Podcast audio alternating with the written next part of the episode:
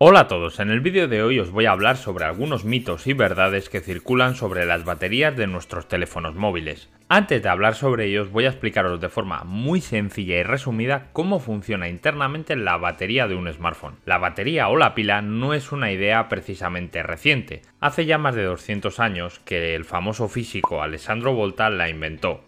Cuando conectamos cualquier dispositivo electrónico a una batería, en su interior comienza una reacción electroquímica que produce energía eléctrica. Para que esto ocurra, toda batería cuenta con cuatro elementos. Dos electrodos, el positivo que técnicamente se llama cátodo y el negativo que se denomina ánodo. Luego está el separador, que básicamente sirve para crear una especie de barrera entre los electrodos y así evitar cualquier tipo de cortocircuito. Y por último, nos encontramos con el electrolito, que es el medio que permite el paso de la carga eléctrica entre los electrodos. Dependiendo de los productos químicos que se utilicen dentro de la batería será de un tipo o de otro. En nuestro smartphone o batería de nuestra cámara lo más probable es que se utilice una tecnología que se llama iones de litio.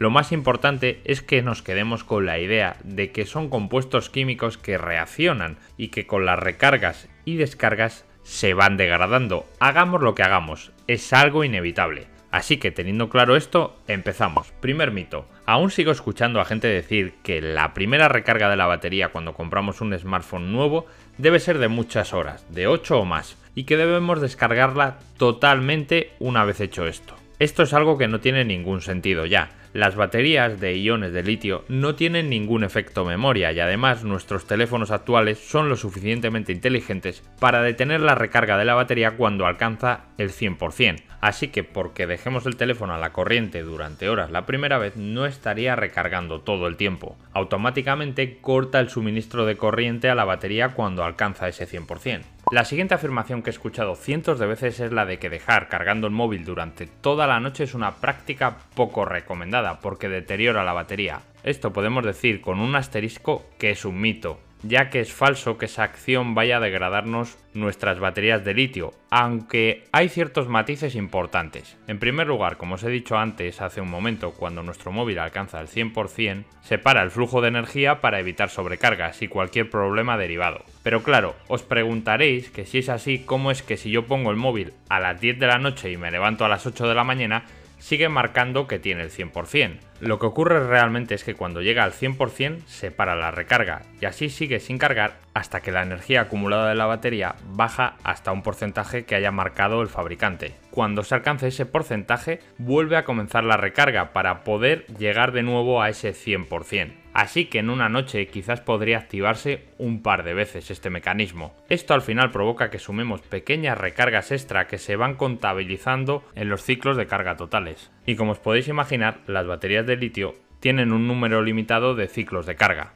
Además, lo ideal para una batería de este tipo es mantenerla entre el 20% y el 80% de manera habitual, así que si dejamos cargando nuestro móvil por la noche no es que de forma inmediata sea algo perjudicial, pero sí que no es la práctica más aconsejable del mundo. Por lo tanto, el mito está cuando se afirma que si dejamos el teléfono enchufado la batería se calienta o se puede llegar a quemar. Si usamos cargadores originales o de buena calidad, los cables están bien y el teléfono no tiene ningún problema, esto no debería pasar nunca. La siguiente afirmación de la que os quería hablar es sobre la carga inalámbrica. Hay gente que afirma que la carga inalámbrica no es mala para la durabilidad de la batería y otros que dicen que sí. Para aproximarnos a la verdad tenemos que saber que las baterías se degradan y pierden autonomía por tres motivos. El voltaje límite, el tiempo y la temperatura. El voltaje lo define el fabricante y el paso del tiempo es inevitable, así que los usuarios estas dos cosas no las podemos controlar. Sobre la temperatura sí que podemos actuar.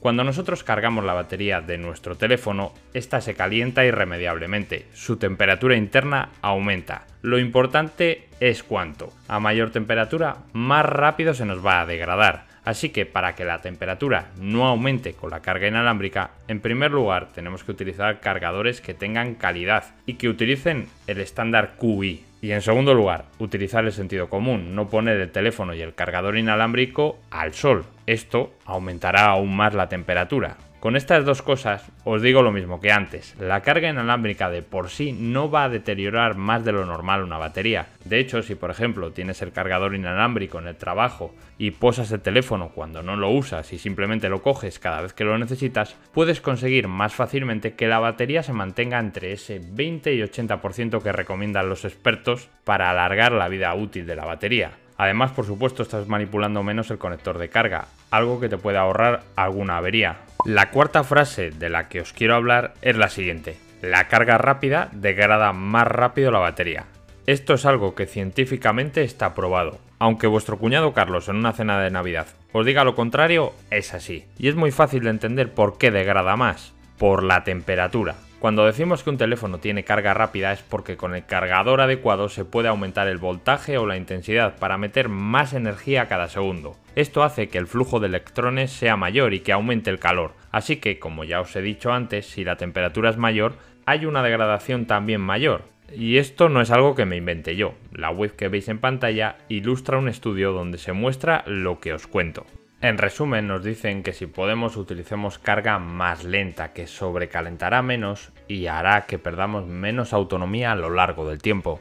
El quinto y último mito sobre el que os voy a hablar es el que dice que para poner el móvil a cargar tenemos que dejar que se descargue al completo.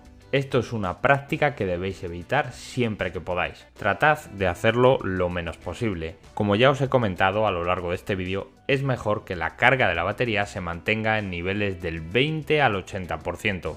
Todas estas cosas están bien tenerlas en cuenta, pero tampoco obsesionarnos con ellas. Simplemente utilizad el sentido común. Por ejemplo, si sabemos que las altas temperaturas son perjudiciales, no dejéis el móvil cargando a pleno sol o no juguéis a videojuegos exigentes mientras se carga. Es también importante coger el hábito de cargar el móvil cuando no esté descargado casi al completo. Por ejemplo, cojo el móvil y tiene un 30%, pues lo pongo a cargar. Obviamente todo esto no es algo que se pueda planificar a diario, por eso lo más importante es que usemos con normalidad nuestro teléfono y que tengamos estas cosas en cuenta para que las apliquemos cuando no nos supongan un inconveniente.